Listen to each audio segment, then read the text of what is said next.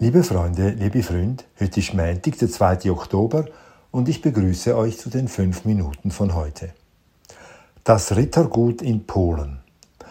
Ein ursprünglich aus Deutschland stammender Handwerker erzählt mir nach beendeter Arbeit in unverkennbarem Sächsisch, dass seine Familie aus Ostpreußen stamme. In der weiten, heute zu Polen gehörenden Landschaft, erzählt er weiter, gebe es zahlreiche alte Rittergüter, die von ihren deutschen Besitzern am Ende des Krieges verlassen wurden und seither mangels finanzieller Möglichkeiten ungenutzt vor sich hindämmern. Ihr hattet wohl auch so ein Rittergut? frage ich den Sachsen im Scherz. Ja, sagt er. Ich bin überrascht. Ja, wirklich, erklärt er. Glaubst du mir nicht? Seine Mutter sei sogar dort geboren. Als dann aber die Russen kamen, hätten sie flüchten müssen.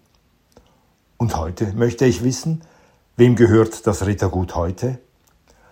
Sein Onkel, erwidert der ehemalige Deutsche, habe das Gut vor einigen Jahren einmal besucht. Es existiere noch. Der Sohn des letzten Stallmeisters wohne darin und sehne sich nach den alten Zeiten zurück. Aber die Liegenschaft sei zerfallen, auch der Park schon ganz überwuchert und das Land werde nicht mehr bewirtschaftet. Der Handwerker sagt es, als könne man nichts daran ändern. Aber ich merke, wie meine Neugier geweckt ist und ich frage ihn, ja, ich schlage ihm sogar ernsthaft vor, warum er nicht selber einmal hinfahre und seinen Anspruch auf das Rittergut geltend mache. Was soll ich schon dort? entgegnet er ganz verwundert. Was soll ich mit einem Haus, das zerfällt, zu hinterst in Polen? Ich widerspreche und rufe schwärmerisch aus, das sei doch spannend. Nicht jeder habe das Glück, ein solches Gut zu besitzen in einer Landschaft, die noch so unberührt sei. Der Sachse lächelt, ein wenig hilflos und zuckt die Achseln.